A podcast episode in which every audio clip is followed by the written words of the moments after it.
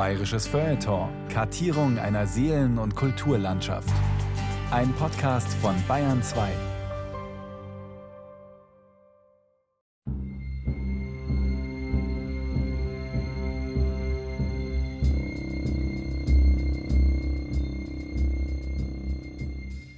Januar 2012.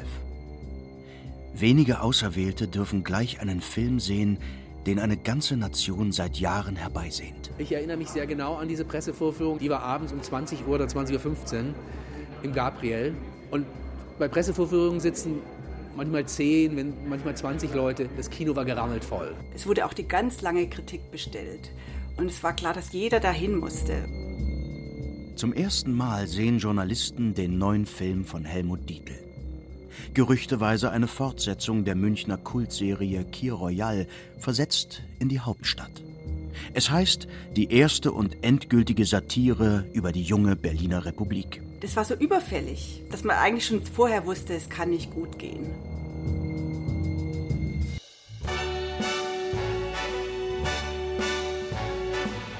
Und danach, als der Film vorbei war, standen vor dem Kino lauter so Vierer-, Fünfer-Grüppchen, die sich dyskinetisch verkrümmt haben. Also ich hatte wirklich das Gefühl einer Trauer. Der Film heißt Zettel. Er erzählt von einem charakterlosen Karrieristen in einer charakterlosen Berliner Polit- und Medienwelt. Dieser Zettel wird für Helmut Dietl zum größten Fiasko seiner Karriere geraten. Kaum Zuschauer, dafür Kritiken, die einer Hinrichtung gleichen. Ja, man hatte fast den Eindruck, die haben alle irgendwie noch eine Rechnung mit ihm offen. Oder die haben alle einen Spaß dran, dass dieser Mann, der ihnen immer ein bisschen zu arrogant, ein bisschen zu gut aussehen, ein bisschen zu erfolgreich war, scheitert. Es ist halt auch in der Branche so. Meine Großmutter hat immer gesagt, wenn es in der Küche zu heiß ist, darf es kein Koch werden. Im Fall von Helmut Dietl ist die Küche halt mal explodiert. Der einstige Kritikerliebling erlebt eine unwürdige Demütigung am Ende einer einmaligen künstlerischen Laufbahn. Der Helmut hat unfassbar darunter gelitten, weil es ging ja nicht nur um diesen Film. Er ist als Mensch zugrunde gerichtet worden. Die Causa Zettel oder die mörderische Frage Who killed Helmut Dietl? Ein bayerisches Feuilleton von Maximilian Sippenauer und Jakob Wiegrab. Die Entstehungsgeschichte von Zettel ist der Cold Case der deutschen Filmhistorie. Ein ungelöster Fall, voll von offenen Fragen. Wie konnte dem genialen Geschichtenerzähler Dietl so ein Flop unterlaufen? Welche Rolle spielten die Kritiken? Wer hat ihn wo hängen gelassen? Die meisten Dietl-Retrospektiven heute touchieren die Causa-Zettel allenfalls am Rande, übergehen den Film gleich einem Fauxpas, über den es feiner ist, zu schweigen. Das ist ein Fehler. Das Abenteuer, wie der Film Zettel zustande kommt, ist selbst filmreif. Im Zentrum dieser Geschichte steht Regisseur Helmut Dietl. Weißer Anzug, Kette rauchend, umweht von flirrenden Schauspielerinnen. Und hadert mit seiner größten Schaffenskrise. An seiner Seite der Rising Star, der unbedingt Hauptdarsteller werden will. Der Bulli, servus. Als Dietls tippender Adjutant am Zettel Drehbuch Nightlife-Poet und Jungstar-Autor Benjamin von Stuckrad-Barre. Wir sitzen seit ziemlich exakt einem Jahr da dran und denken seit März, dass wir bald fertig sind. Franz Xaver Krötz als sinistrer Gegenspieler. Ich wollte so wie ich bin und damit passt das. Vom Helden irritierte Komparsen. Dann hatte ich äh, an einem Abend auch, habe ich auch meine Kündigung geschrieben zu Hause. Ein Chor zürnender Zettelkritiker. Bei mir hat sich eben auch die Erinnerung festgesetzt, dass es das Vorherige beschädigt hat. War das schon so lahm bei Late Show? Was habe ich je an Rossini gefunden? Und Tamara Dietl, Ehefrau und Witwe, die wie eine Löwin um das Vermächtnis unseres Helden kämpft. Ich glaube, dass es eine feuilletonistische Rachsucht gibt. Ich entscheide, ob du fällst oder nicht. Erster Akt. Dietl muss weg. Oder alles muss sich ändern, damit die Dinge bleiben, wie sie sind. Besuch bei Tamara Dietl. Die Witwe des Regisseurs Helmut Dietl hat in dessen ehemaliges Atelier geladen, eine ausladende Mansarde unter dem Dach. Ein leinwandgroßes Giebelfenster öffnet den Blick direkt auf die Turmuhr der St. Ursula Kirche. Dahinter glitzert der Schnee auf den Dächern Schwabings. Hier also, ganz oben war Dietl angekommen. Eine Stadt zu seinen Füßen. Seine Stadt, in der er aufgewachsen war und die er mit seinen Serien Monaco Franze und Kier Royal nicht nur porträtiert, sondern neu überschrieben hatte. In Fußnähe das Romagna Antica, das italienische Restaurant, in dem er fast täglich speiste und dem er mit dem Kinofilm Rossini ein Denkmal setzte. In den späten Neunzigern konnte Dietl das, konnte einen Film über seinen Hausitaliener drehen und die Leute strömten millionenfach ins Kino. Alle wollten an diesen präzise beobachteten und brillant überspitzten Dietl-Habitaten teilhaben, wollten diesem Dietl-Leben nachschmecken, wollten zusehen, wie Dietls alter Ego im Film, der Regisseur Uhu Zigeuner, Magenprobleme hatte, vom vielen Stress, vom vielen Trinken, vom vielen Lieben. Ich fand, es war das Klischee seiner Serie. Also so wie man das, wie was in der Zeitung, also weißer Anzug, Kette rauchend, umweht von flirrenden Schauspielerinnen, die alle nur um ihn rum. Und es war so, ich fand es die Grenze der Lächerlichkeit, ganz ehrlich.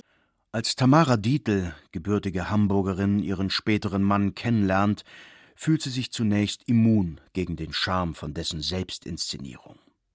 Dann erkennt sie hinter dieser wechselseitigen Mimikrie zwischen Dietl Mensch und Dietl Umwelt, wo nie klar ist, wer gerade wen imitiert, eine künstlerische Methode. Bei ihm war eben dieses Verschwimmen zwischen eigenem Leben und der Fiktionalität, weil er ja auch seine Filme sozusagen aus sich selbst heraus generiert hat, stofflich. Tamara sollte Dietls vierte Ehefrau werden. Es ist seine längste Beziehung, die, die hält. Anfang der Nullerjahre bekommen sie zusammen eine Tochter. Was will ein Mann, der gerade 60 geworden ist, mehr? Er hockte da, hat irgendwie gesagt, was, was ist jetzt der nächste Stoff und ich will was über Veränderung. Er hat immer gesagt, ich möchte was über Veränderung machen. Ich sagte, naja gut, aber wenn du dich selber nicht veränderst, wird das schwierig. Also du kannst ja nicht in einem sehr eintönigen Alltag glauben, dass jetzt dich irgendwie die Muse küsst und dir sagt, wie Veränderung funktioniert. Tatsächlich steckt Dietl in einer Krise. 2005 ist sein Film Vom Suchen und Finden der Liebe erschienen, eine Adaption des Orpheus-Mythos. Darin wagt sich der ewige Ironiker und Realist in das Genre der Fabel. Nicht allen gefällt das, und das wiederum missfällt Dietl. Was den Helmut Dietl wahnsinnig getroffen hat, waren die Kritiken zu dem Film vom Suchen und Finden der Liebe und speziell eine Kritik, die unter meiner Verantwortung erschienen ist. Claudius Seidel, Dietl-Biograf und damals Feuilleton-Chef der Frankfurter Allgemeinen Sonntagszeitung. Eine Kritik, wenn auch ich sie nicht geschrieben habe, Johanna Adrian, damals Redakteurin im Feuilleton der FAS, hat sie geschrieben. Sie hat ihn vor allem deswegen getroffen, weil sie cool und sophisticated und großstädtisch geschrieben war. Dass da eine Frau, die sozusagen alles mitbringt, was man braucht, um mit Helmut Dietl auf Augenhöhe zu verkehren, diesen Film nach Strich und Faden verreist. Und eine der wichtigsten Pointen war, dieser Film ist eine Altherrenfantasie. Ausgerechnet Helmut Dietl? Einer, der seine Figuren ja immer so wundervoll zu demaskieren wusste, als Machos, schwere Nöte, Aufschneider, ausgerechnet ihm wird nun vorgeworfen, selbst wie eine seiner Figuren geworden zu sein? Ein unernsthafter älterer Herr? Ein sabbernder Stenz, der den Schuss nicht gehört hat? Es hat ihn verletzt. Es hat ihn massiv verletzt. Es ist ja ein Machtspiel. Ne? Ähm, man hat ja als Journalist eine unheimliche Macht der kannst du dich nicht entziehen. München 2006. Dietl rüstet zum Comeback.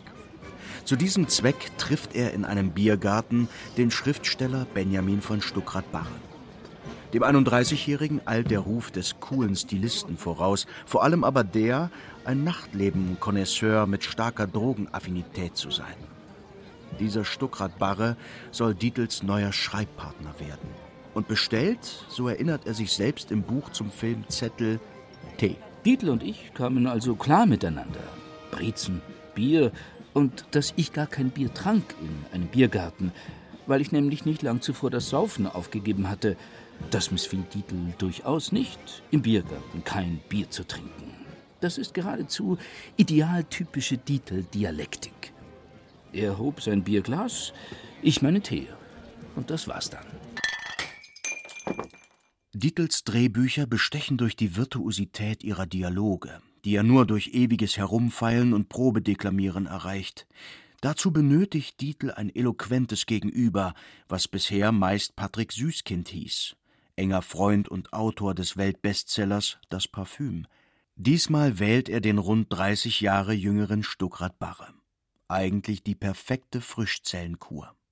Stuckrad Barre hatte als Gagschreiber bei Late-Night-König Harald Schmidt die Kunst misanthropischer Komik erlernt, mit seinem Roman Soloalbum ein erfolgreiches Debüt abgeliefert und rauchen tut er auch. Das scheint genau die Legierung zu sein, die Dietls Werk braucht, um seinen nächsten Film gegen erneute Vorwürfe des Altherrentums zu harnischen. Fehlt nur noch ein Schauplatz. Teil des euphorischen Gefühls war vor allem Ostberlin und gewissermaßen das Gefühl, man ist es selber, wer das beschriften kann. Ne? Anders als dieses Westberlin, was einem doch irgendwie durch und durch alt, uninteressant, verrottet, provinziell, dämlich vorkam, war gewissermaßen der Neustart von Ostberlin. Titelbiograf Claudius Seidel. Er zieht damals von München nach Berlin, wie es fast jeden, der etwas mit Politik, Medien oder Kunst zu tun hat, nach Berlin zu ziehen beginnt. Dort geriert sich, spätestens seit dem Umzug der Bundesregierung, vor allem der Bezirk Berlin-Mitte immer mehr als Zentrum der gesamten Republik. Über dieser Quadratmeile zwischen Reichstag, den Redaktionen Nähe Friedrichstraße und den Galerien unter den Linden schwillt eine immer größer blubbernde Blase, gefüllt mit lauter Leuten, die sich extrem wichtig nehmen und zu diesem Zwecke gerne in denselben drei Restaurants verkehren. Ein Milieu, das förmlich schreit nach einem suffisanten Ironiker wie Helmut Dietl.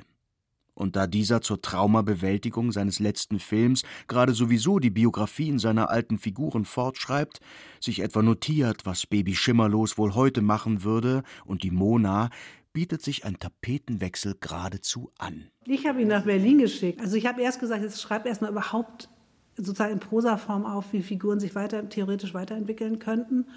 Und dann gehst du nach Berlin und guckst mal, was du mit der Stoffsammlung, die du dir selber da gemacht hast, was damit passiert. Wenn du der Meinung bist, du musst was in der Hauptstadt spielen, dann würde ich mal in die Hauptstadt gehen. Kapitel 2 Dietl über Berlin. Oder ein bisschen Schwund ist immer. Januar 2023. Bavaria Studiogelände. Die Sekretärin öffnet die Tür zu einem großen Sitzungszimmer. Durch bodentiefe Fenster gleist die voralpine Sonne und lässt eine ganze Gesellschaft aus Filmpreisen leuchten, die vis-à-vis -vis drapiert sind. Es betritt den Raum der erfolgreichste deutsche Regisseur aller Zeiten. Herr Bulli, servus. Danke fürs Kommen. Michael Bulli Herbig, späterer Hauptdarsteller in Zettel. Seine Geschichte mit Dietl beginnt 2002, natürlich auf einer Party. Helmut Dietl gilt da längst als der Grand Seigneur des deutschen Kinos, wohingegen Bulli, bisher als Quatschmacher aus dem Fernsehen bekannt, mit seinem Kinodebüt aus dem Nichts Deutschlands erfolgreichster Film gelungen ist. Der Schuh des Manitou sehen rund dreimal so viele Zuschauer wie alle Dietl-Filme zusammen. Eine Begegnung, die nach Wachablösung schreien könnte. Tatsächlich aber gehen Silberrücken und Nachwuchs zum Italiener. Und da haben wir uns beschnuppert. Jetzt wollte er von mir wissen, ähm, wie es mir geht, äh, was machen die Zuschauerzahlen. Der hat den Film natürlich gesehen. Und dann habe ich ihm so ein bisschen erzählt und dann sagt er ganz trocken, und den Satz werde ich nie vergessen, ja, jetzt hast du deinen Erfolg, jetzt musst du damit leben. 156.401 Menschen sahen Zettel hierzulande im Kino. Das entspricht in etwa der Einwohnerzahl Mönchengladbachs. Die meisten der hier Zuhörenden dürften den Film also gar nicht kennen, ebenso wenig wie Mönchengladbach. Wovon also erzählt Zettel? Journalist Lars Friedrich? Also es geht um den jungen Karrieristen, es geht um eine, äh, nee, das kann man eigentlich nicht so richtig sagen. Das ist ein, äh, ein Durcheinandertal, das da geschildert wird. Versuch einer Inhaltsangabe. Äh, also, Klatschreporter Baby Schimmerlos rast noch im Vorspann mit seinem Motorrad ins Brandenburger Tor. Damit muss der Schweizer Milliardär Urs Dussier den Plan, Schimmerlos zum Chef seines neuen Magazins The New Berliner zu machen, beerdigen. Genau wie Schimmerlos. Ob dieser Notlage wittert Dussiers Chauffeur Max Zettel die Chance, Babys Platz zu übernehmen. Er gewinnt Dussiers Vertrauen, fragen Sie nicht wie, und kriegt die Stelle. Zettel will den Klatschfotografen Herbie Fried, der wegen Babys Begräbnis mit Babys Lebensaffäre Mona passenderweise in Berlin weilt, um die Klatschreporter Asche nach München. Äh, naja, also jedenfalls will Zettel den Herbie im Team. Herbie indessen will Mona, gesteht ihr seine Liebe, ja, aber das, ähm, das, das wird nichts. Über Zettels Freundin Verena wiederum, die, wie es der Zufall will, auch Geliebte des Bundeskanzlers ist, erfährt Zettel, dass der Kanzler gar nicht mehr liebesfähig ist und erst recht nicht auf Dienstreise, sondern sich todkrank in einer Berliner Klinik versteckt. Was aber aus politischem Kalkül sowohl von Parteifreunden wie Oppositionellen geheim gehalten wird. Die Story soll der erste Knüller des New Berliner werden. Wird es aber nicht.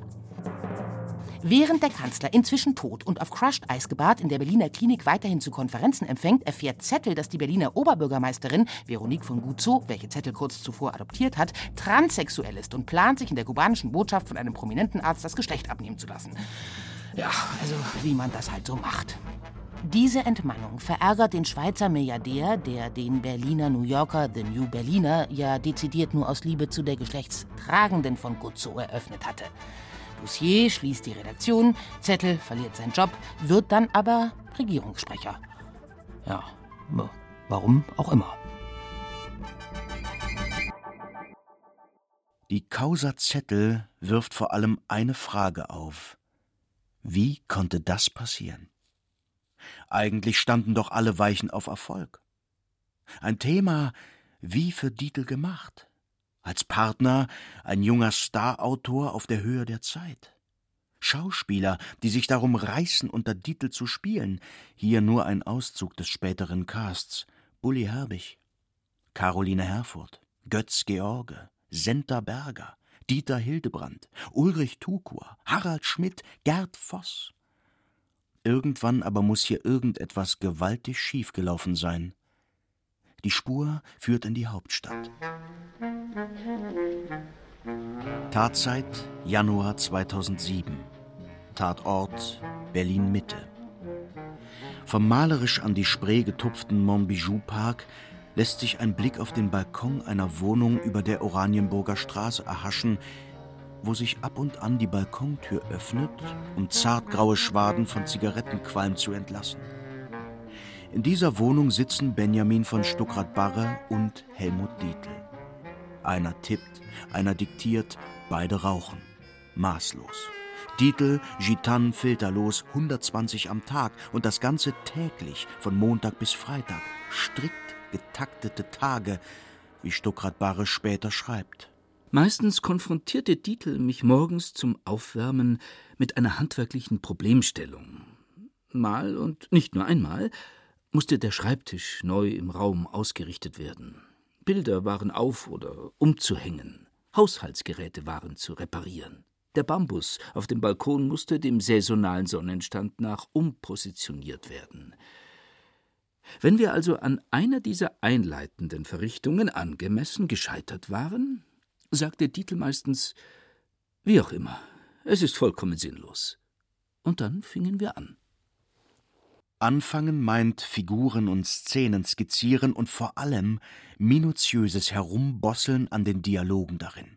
Stuckrad-Barre nennt das richtig falsch schreiben. Die Charaktere sollen wie echte Menschen sprechen, mit zu vielen Äs und zu wenig Verben, und doch so, dass hinter jedem Stottern eine heimliche Wahrheit lauert. Im Film Zettel von 2012 klingt das dann auch so. Mein herzliches Beileid, gnädige Frau. Ah, danke. Herzliches Beileid. Herzliches Beileid. Herzliches Beileid zum plötzlichen Ableben Ihres äh, Lebensgefährten. Lebensgefährten. Herzliches Beileid. Prost. Dieses Sprechen ist selten eindeutig. Dietl ist ein Meister des Irreales, der Ironie, der Unter- und Zwischentöne, unterwegs in jenen Möglichkeitsräumen der Sprache, wo Wort und Wirklichkeit einander untreu werden. Das ist komisch, im besten Fall aber erkenntnisstiftend. Mit diesem spezifischen Dietl-Sprech als Instrument versuchen die beiden Autoren, das Phänomen Berlin-Mitte zu sezieren.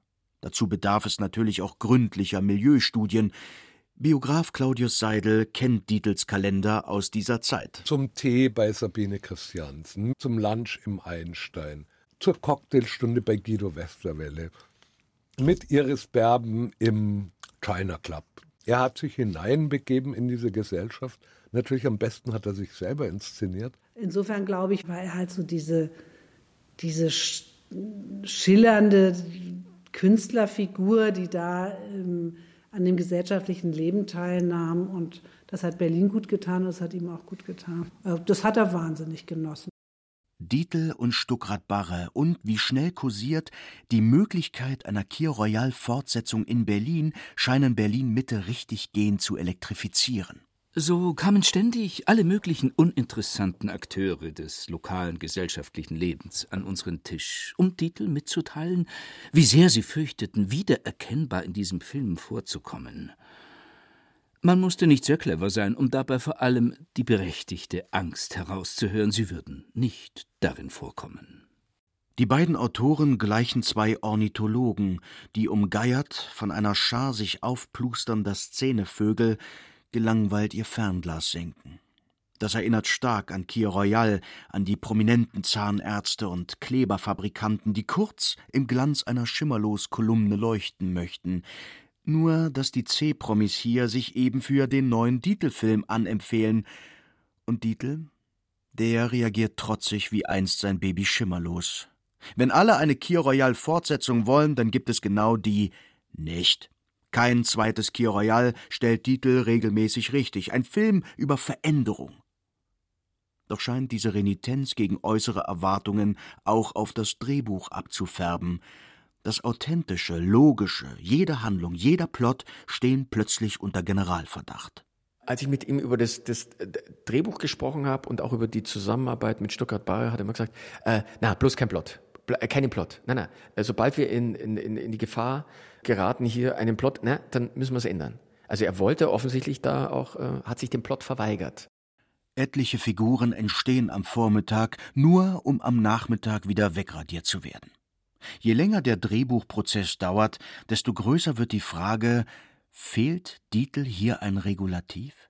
Ein Ping-Pong-Partner, der nicht nur witzig kann, sondern auch die Geschichte als Ganzes im Griff hat? Fehlt hier ein Patrick Süßkind? Benjamin von Stuckrad-Barre hat erstens Helmut Dietl viel zu sehr bewundert und verehrt, als in meiner Wahrnehmung, als dass er ihm ein Gegenüber hätte sein können, das auch mal sagt, nein, du verrennst dich, Helmut, oder das, das führt zu nichts. Und natürlich, Patrick Süßkind, der feinsinnige, sensible, äh, öffentlichkeitsscheue Schriftsteller Patrick Süßkind ist natürlich ein, ein absolut professioneller Drehbuchautor.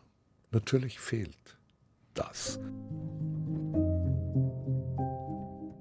Während der Frühling erste Knospen treibt, fehlt in der Wohnung am Montbijou-Park nach wie vor der Schößling eines Drehbuchs. Den Sommer über wird durchgeschrieben und geraucht und stagniert. Write, delete, repeat. Tamara Dietl. Das ist auch was Selbstzerstörerisches. Ich weiß nicht, ob das auch was ist, wo die sich auch gefallen haben. Also diese Grenzen zu überschreiten. Ich, ich, ich weiß es nicht. Also diese Art von Exzessivität ist mir, also zumindest in der Intensität und über die Länge der Zeit eher fremd. Im November 2007 erleidet Dietl einen Schlaganfall. Die filterlosen Gitanen bleiben fortan in der Schachtel. Im Winter endlich wähnen sich beide auf der Zielgeraden. Am 8. November 2007 prognostiziert Stuckrad Barre in der ORF Late Night Show Willkommen Österreich. sitzen seit äh, ziemlich exakt einem Jahr da dran und denken seit März, dass wir bald fertig sind. Aber jetzt sind wir es wahrscheinlich tatsächlich bald. Es ist ein Kinofilm über Berlin Mitte, über äh, das verrottete, schöne, glänzende Berlin Mitte. Am Ende steht kein Drehbuch, sondern ein Mammutwerk. Dietl spricht von 650 Seiten, neun Stunden Film, Kostenpunkt 100 Millionen Euro. Titel Schwarz-Rot-Gold. In der Hauptrolle als Baby Schimmerlos Franz Xaver Krötz. Ich habe fast gedacht, ob der Titel allmählich äh, bisschen spinnt, ob der einen Größenwahn kriegt. Denn es sollten unendlich viele Folgen sein, es sollten drei Kinofilme sein und ich habe es schon vergessen, also es war, er hatte einen riesigen Plan und er hat auch drei oder vier Drehbücher. Ich habe sie noch im Keller, glaube ich. Das ist ein solcher Packen gewesen. Und dieser Packen ist immer mehr zusammengeschmolzen.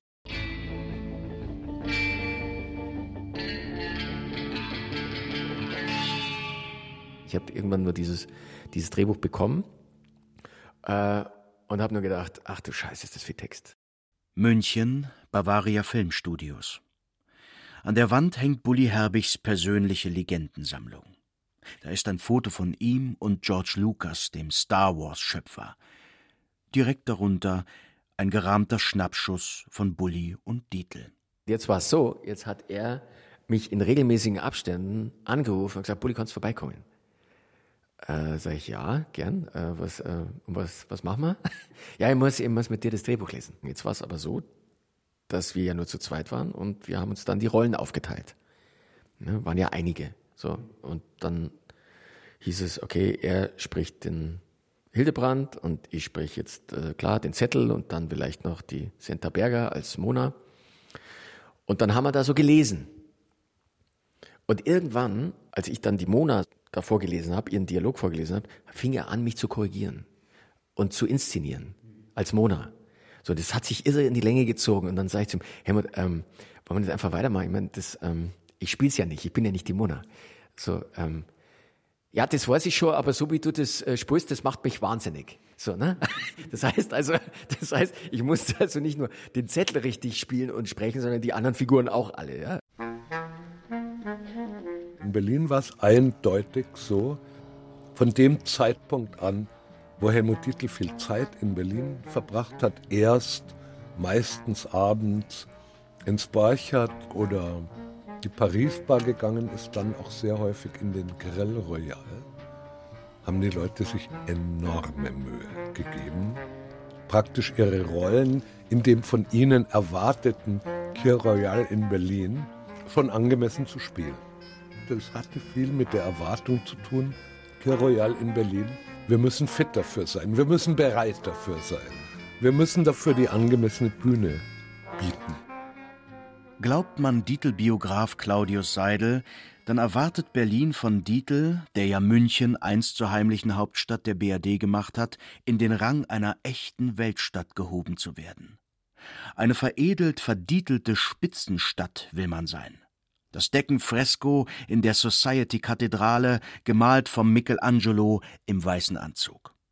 Doch auch in Szene München und Restdeutschland harrt man der Wiederkunft des Titelpersonals, wie Journalist Lars Friedrich sich erinnert. Die Erwartungshaltung war natürlich gigantisch. Und dass es dann hieß, ah, das hat viel mit Kiroyal zu tun und jetzt dann aber in Berlin, er verbindet sozusagen diese Welten. Da war die Erwartungshaltung war riesig.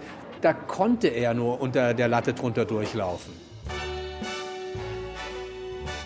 Erster Drehtag, absolut gute Laune. Ne? Ich äh, hatte meinen Maskenbildner immer dabei, den ich immer dabei habe. Äh, da fühlst du dich schon mal heimelig, dann mit äh, Caroline Herfurth. Konnte nichts schief gehen, dachte ich mir. Ne? Ähm, komm aus der Maske, gehe mit Caro ähm, zum Set und wir machen noch, ich mache so noch Flachs.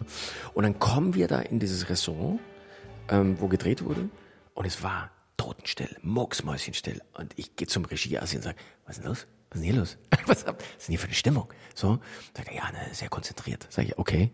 Und dann kam Helmut so ganz leise und hat auch relativ leise gesprochen, hat uns die Szene erklärt. Und in dem Moment war mir klar, wie hier der Hase läuft. Keiner traut sich hier nur einen Mucks zu sagen, vorzuschlagen, zu machen, wenn der Kaiser spricht. Ja, also das war, das war irre.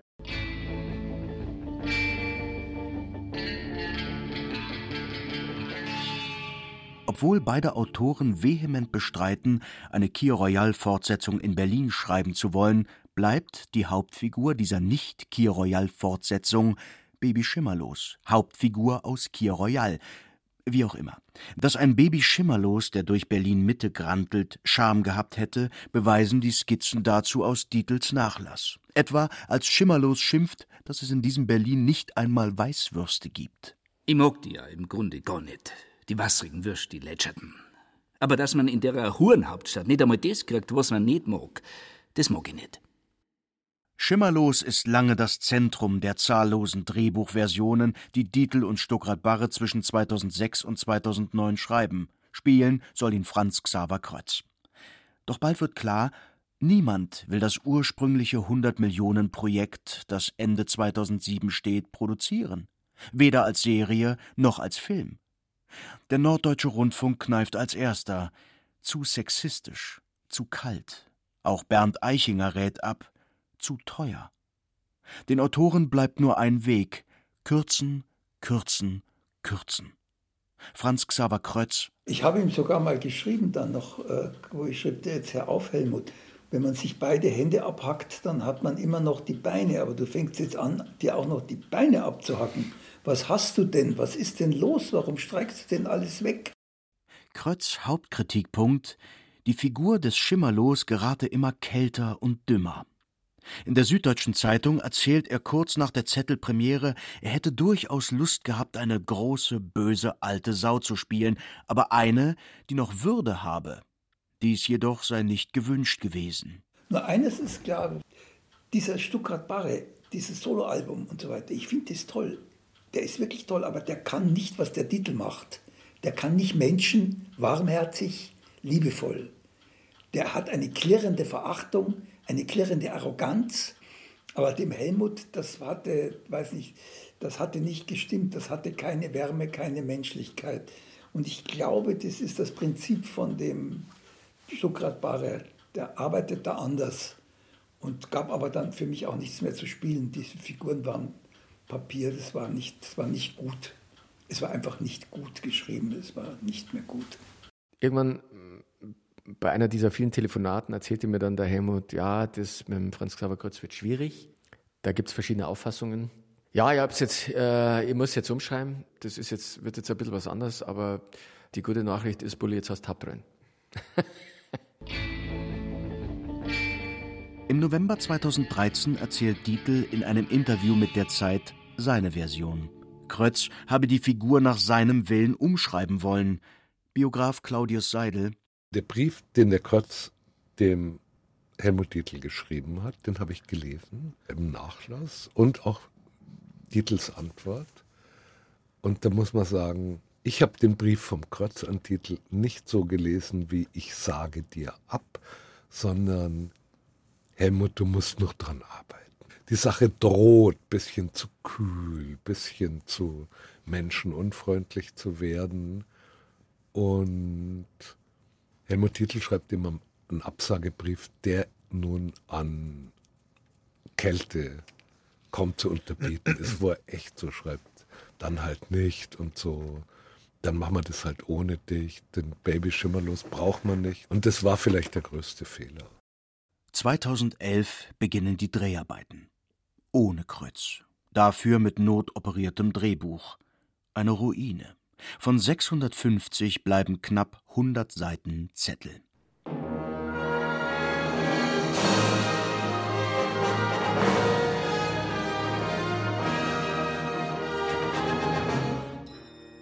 Zettel nimmt sich aus, als versuche ein Besoffener, eine komplizierte Politsatire zu erzählen. Jede Pointe wird verschluckt. Christian Buß, Der Spiegel. Da versucht sich ein Regisseur über die Dekadenz der Politik zu amüsieren und ertrinkt dabei förmlich in den großzügigen staatlichen Filmförderfonds. Daniel Kotenschulte, Frankfurter Rundschau. Atemberaubend. Jawohl, es ist atemberaubend, wie tief Helmut Dietl hier unter ein Niveau geht, das er mal selber gesetzt hat. Robert Koppold, Stuttgarter Zeitung. Es gibt keine Indizien dafür, dass bei den Dreharbeiten ein Regisseur dabei war. Willi Winkler, Süddeutsche Zeitung. Bang, bang. He shot me down, bang, bang. I hit the ground, bang, bang. That awful sound, bang, bang. My baby shot me down. Die Kritiken, die nach den Pressevorführungen in allen Medien erscheinen, sind fast ausschließlich Verrisse. Über Film, Hauptdarsteller, Plot, Co-Autor, vor allem aber über Dietl bricht ein Tsunami der Gehässigkeit herein, von dem er sich nicht mehr erholt. Das war, das war der Todesstoß. Und er hat ja auch immer wieder auch, zwar nicht den direkten Zusammenhang mit seiner Krebserkrankung hergestellt, aber hat immer wieder auch gesagt, wer weiß, ob ich so krank geworden wäre, wenn das nicht, wenn mir das erspart geblieben wäre. Letztes Kapitel. Dietl geht ab. Oder die Krankheit zum Tode. München, Januar 2023. Ein kleiner Italiener in der Türkenstraße, Dietls Stammlokal. Über der Tür hängt der geschwungen rote Schriftzug Rossini. Es ist das Originalschild aus Dietls Film. Drinnen wartet Sabine Nasswetter, die Chefin, hinter einer Handvoll weiß eingedeckter Tische an der Verona-rot gefliesten Theke. Die wichtigen Leute immer Fenster. Ich versuche mittlerweile ein bisschen, ähm, dass jeder mal irgendwo sitzt, aber Helmut oder spezielle Gäste sind immer dort. Sabine Nasswetter betreibt das Rossini, das seinen Namen von Dietl geschenkt bekam, heute alleine. Ihr verstorbener Lebensgefährte Fabrizio Ceregini hatte einst das Romagna Antica eröffnet, Dietls kulinarisches Zuhause und Filmvorlage. Es gibt ein Bild von dem Dreh, von den ganzen Schauspielern, mit Helmut in der Mitte. Und Bernd Eichinger, weil es sind die zwei Gockel von, äh, von dem Restaurant gewesen. Wegen den beiden sind viele gekommen und viele auch weggeblieben. Fast jeden Tag war Dietl gekommen. Essen, plaudern, bissel geschäftlich, bissel flirten. Und als das Restaurant dann 2007 unter neuem Namen umzog, kam er erst recht. Ein Mann, der sich verändern will, ein Mann, der jeden Tag am liebsten in dasselbe Restaurant geht. Ich finde ja, was irgendwie immer noch nicht so deutlich geworden ist, auch in der Beschreibung dieser letzten Jahre ist und auch in der Entstehung von Zettel, ist die Frage, wie wollte er altern? Und er hat sich damit nicht wirklich auseinandergesetzt. Subkutan handelt Zettel viel von alten Männern, die leiden. Schimmerlos stirbt und tritt fortan als Urne auf. Götz George wird als Bundeskanzlerleiche buchstäblich auf Eis gelegt. Der von Gerd Voss gespielte Prominentenarzt wählt den Freitod. Dieter Hildebrand als Fotograf Herbie darbt im Rollstuhl. Eigentlich hätte der Film alle Anlagen zu einer tiefsinnigen Groteske über das Sterben in der High Society, wäre der Blick darauf nicht so unterkühlt. In Zettel korreliert der biologische Verfall des Menschen direkt mit dem moralischen, als sei das ganze Sterben eine einzige Unanständigkeit. Also er, er hätte sich viel stärker aus meiner Sicht auseinandersetzen müssen, kritisch mit sich und dem Verfall auf der einen Seite, aber vielleicht auch dem Wachsen daran. Das ist ihm nicht gelungen und das bedeutet, wenn du das nicht tust, dass gerade in der letzten Lebensphase, muss das dann auch, glaube ich, fast zwangsläufig zu einer Art von Verbitterung führen. Sabine Nasswetter klettert auf den Tresen des Rossini und holt ein Buch mit karmesinrotem Einband vom Regal. Es ist das Gästebuch. Sie pustet vorsichtig den Staub vom golden schimmernden Buchblock, bevor sie es aufschlägt. Erster Eintrag Helmut Dietl. Jetzt bin ich 30 Jahre in der Elisabethstraße gesessen. Es gibt keinen vernünftigen Grund, warum ich nicht noch weitere 30 Jahre in der Türkenstraße sitzen sollte. Helmut Dietl. 31. Januar 2012. Zettelpremiere in München. Die Kritiken der Pressevertreter, die das Werk schon vor Filmstart sehen durften, werfen bedrohliche, lebenswerkhohe Schatten auf den Abend im Münchner Matheser Filmpalast. Das Urteil über den Film ist gefällt, bevor ihn die meisten überhaupt auch nur einmal gesehen haben. Ich habe den Film auch tatsächlich auch erst am Premierenabend gesehen. Und als ich ihn dann gesehen habe, muss ich auch sagen, war ich erleichtert. Ich habe es nämlich schlimmer erwartet, weil die Kritiken im Vorfeld schon so desaströs waren. Dietl macht im Vorfeld noch eine halbwegs gute Figur. Gibt den Dietl, bissel grantig, bissel charmant. Die Verrisse kontert er mit Key Royal. Die Serie sei ihrer Zeit ja auch runtergeschrieben worden und heute Kult. Ins Kino aber wagt er sich nicht. Also wir waren ja nicht drin. Ich war mit ihm irgendwo essen. Er war ein bisschen darauf vorbereitet, weil ja die Pressevorführungen schon so katastrophal gelaufen waren. Es war jetzt nicht so, aber es war ganz beklemmend. Es war, ich kann, es war einfach nur beklemmt. Es war einfach, also mein, mein Impuls war, ich will weg. Da gibt es ja Sachen drin, also ich finde die immer noch großartig. Szenen, wo ich sage, das ist wahnsinnig, wie das geschrieben ist. Andreas Dittner, Cutter. Zusammen mit Dietl montiert er drei Monate an Zettel, feilt daran, den Witz der Dialoge auf die Leinwand zu übertragen. Mitunter gelingt das, etwa in dieser Restaurantszene zwischen Herbie und Mona. Feuer bestatten und dann mir die Asche in einer Urne geben. Wollen Sie schon die Karte sehen? Wenn Sie vielleicht noch einen Moment warten. Wir, wir haben gerade ein Thema, das nicht so gut zum Essen passt. Bitte sehr. Magst jetzt nicht so gerne bei Leichen reden, gell? Doch, doch. Vielleicht können wir das ein bisschen verschieben, vielleicht bis zum Käse. Doch Dittner spürt, der Film ist zu überladen, will zu viel. Das Problem war, glaube ich, eher so die, die übergreifende Dramaturgie, dass man das irgendwann nicht mehr gekauft hatte. Also und dann wieder diese total strangen Sachen, wie also eine OP in der kubanischen Botschaft, wo ihr irgendwie das Geschlechtsteil abgenommen wird. Er sitzt dabei, sie macht zwischendurch noch die Augen auf und guckt um. Also das ist so weird. Verbesserungsvorschläge sind zu diesem Zeitpunkt nicht erwünscht. Also, ich meine, er ist halt Thermotitel. Also, er will echt da einen stehen lassen und, und irgendwann ist jetzt dabei und geht jetzt da diesen Weg mit. Wie gesagt, es war, es war dann persönlich ab und zu wirklich schwierig und, und auch am Ende, dann muss ich auch sagen, da war ich dann auch froh, dass es durch war.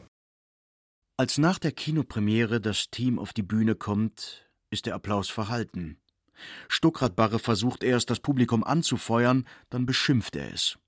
Dietl dagegen ist still. Ich glaube, Helmut war irrsinnig nervös. Also der wirkte wie, als ob er irgendwie ein Gespenst gesehen hat. Also der war wirklich, der war wirklich angegriffen so an einem Abend. Neben der genau beobachteten Sprache, der Lust an Ironie und Mehrdeutigkeit ist Dietls liebstes Stilmittel die Übertreibung.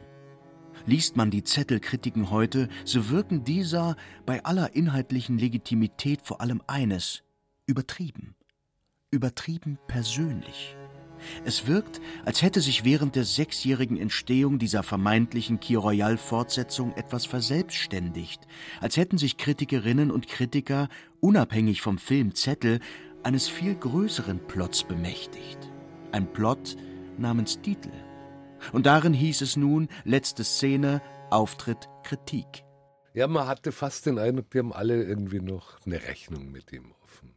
Oder die haben alle einen Spaß dran dass dieser Mann, der ihnen immer ein bisschen zu arrogant, ein bisschen zu gut aussehend, ein bisschen zu erfolgreich war, wenn der scheitert, dann zeigen sie mit dem Finger auf ihn. In der Süddeutschen Zeitung etwa zürnt Autor Willi Winkler, Gerd Voss bringe seine ganze dämonische Theaterpräsenz mit und müsse selber ohne Sinn und Verstand als plastischer Chirurg vernutzen. Es sei doch nicht möglich, was Dietl und Stuckrad-Barre da angerichtet hätten. Es ist ein Blutrausch, in dem selbst Dietls Hausblatt keine Gnade kennt. Auch du, mein Sohn? Barbara Schweitzer-Hof, die damals für die Tageszeitung Taz rezensierte, kennt diese Lust des Feuilletons am Dolchstoß. Die Lust am Königsmord und das wiederum des Feuilletons sich groß schreibt, wenn es einen großen Deutschen wiederum verreißen kann. Also dass es da so eine Konkurrenz gibt, ähm, sich gegenseitig in den Abgrund mit äh, zu, zu reißen, sich so irgendwie einer gewissen Größe zu versichern. Da ist was Wahres dran. Benjamin von Stuckrad-Barre, auf den ebenfalls heftige Attacken einprasseln, sieht sich genötigt, gegen einen Text der Berliner Zeitung gerichtlich vorzugehen. Helmut Dietl wehrt sich kurz und polternd in der Presse, dann stürzt er in eine tiefe Depression. Als Mensch hat ihn das umgebracht, nicht als Künstler. Die Kunst besteht, die bleibt ja, die besteht ja. Seine Kunst ist seine Kunst und das ist einfach ein ganz großer Künstler gewesen. Aber als Mensch hat ihn das umgebracht. Gegen die Kritiker positionieren sich bald die Apologeten, doch die wenigsten von ihnen argumentieren für den Filmzettel, sondern führen zur Verteidigung Dietls Lebenswerk an, was den Film nicht besser macht. Doch geht es überhaupt nur am Rande um Zettel. So schreibt Willi Winkler, wenn Zettel nur der schlechteste Film des noch jungen Jahres wäre, dann wäre er gar nicht der Rede wert. Er stammt aber von Helmut Dietl. Wenn du mir jetzt Willi Winkler ins Gedächtnis rufst, dann denke ich, da hat natürlich auch ein enttäuschter Liebender gesprochen. Also, dass genau diese Erwartung, dass er so viel bedeutet hat, dass man so viel von Dietl erwartet hat, dass, dass das eben zu so einer Enttäuschung führt, die einen auch sehr grob werden lässt und sehr verletzend. Monaco Franze, Kio Royal, Rossini, Stonk. Schon diese Werke durchzieht eine latent toxische Schwermut, aber eine, mit der man sich gern vergiftet. Denn egal wie viel Eitles, Intrigantes, Abgeschmacktes diese Dietelwelten enthalten, genauso viel Unschuld und Farbe finden sich darin. Dietl, das war der Erzähler eines Westdeutschlands, das seine provinzielle Vielstaaterei mit all ihren Dialekten und Macken als Weltläufigkeit zu tarnen suchte. Und natürlich war München nie heimliche Hauptstadt der BRD, aber unter Dietl hat sie sie wunderbar gespielt. Darin lag seine große Komik. Mit dem Entstehen der Berliner Republik zerfällt dieses auf eine niedliche Weise verlogene Provinzdeutschland, und in Dietls Blick überdauern nur Schwermut und Kälte. Keine Farbe gönnt er diesem Glasbeton Berlin. Zettel erscheint nun als ein weiteres Beispiel dafür, dass oft die schlimmere Strafe nicht im andauernden Entzug, sondern in der Erfüllung der Sehnsucht liegt. Wer die Fortsetzung von Key Royal haben wollte, der hat sie nun. Eine bessere wird es nicht geben. Barbara Schweizerhof, Taz. Avec filtre ou sans filtre, le plaisir de fumer. Gitan, filterlos. Die eleganteste, die brachialste Form des Nikotinkonsums. Eine Million Stück habe er davon geraucht. Am 30. März 2015 stirbt Dietl an Lungenkrebs. In den drei Jahren zwischen der Zettelpremiere und seinem Tod wird ihm kein einziger Inszenierungsfehler mehr unterlaufen.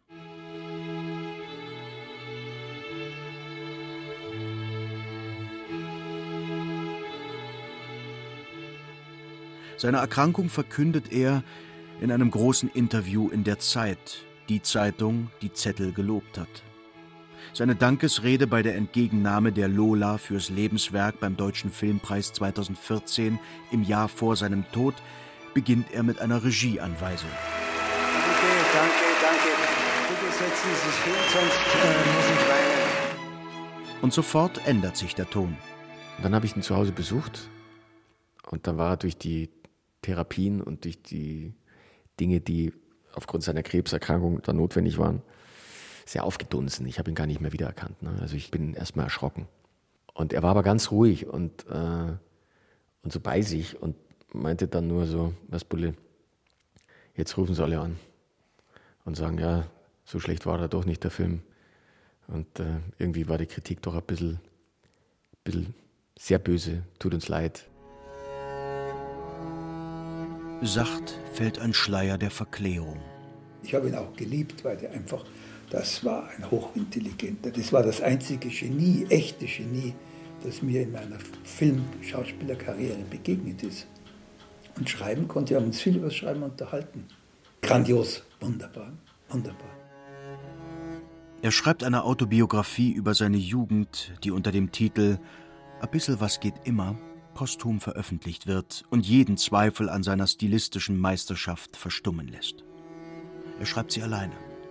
Benjamin von Stuckrad-Barre gibt er noch kostümtechnische Anweisungen für die Schlussszene. Ich war komplett weiß angezogen für die Beisetzung. So war es ausgemacht gewesen mit Helmut.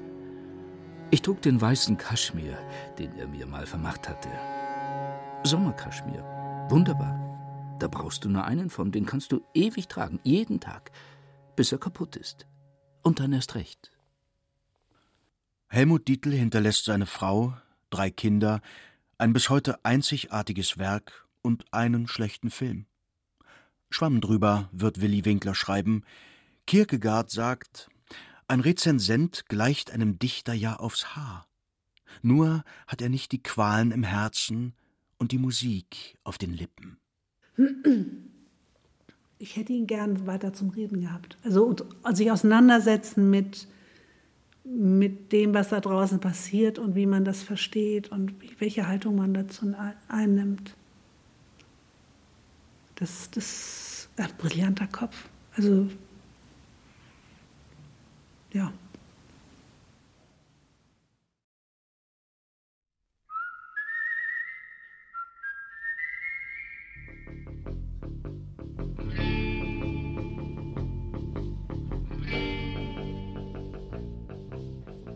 Causa Zettel oder die mörderische Frage Who killed Helmut Dietl? Ein bayerisches Feuilleton von Maximilian Sippenauer und Jakob Wiegrab. Erzählt von Schenja Lacher. Es lasen außerdem Peter Weiß und Xenia Thieling. Regie Frank Halbach. Ton und Technik Clemens Kamp und Roland Böhm. Redaktion Lydia von Freiberg.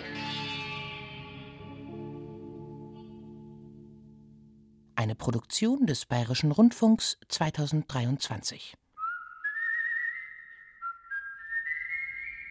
Und man kann die Wirkung dieser Jahre, in denen Helmut Dietl, dieser Nullerjahre, in denen Helmut Dietl so viel in Berlin war, man kann die Wirkung, glaube ich, gar nicht hoch genug einschätzen, wie Helmut Dietl dem Benehmen, dem sich Kleiden, all dem einen solchen Schub verpasst hat, einfach durch die von den Leuten nur imaginierte Möglichkeit, dass Kir Royal in Berlin einmal etwas werden würde, hat er also echt tätige Entwicklungshilfe geleistet. Hat Helmut Titel Berlin zur Weltstadt gemacht, nachdem er. Letztlich ja. Also mehr als Wowereit sicher.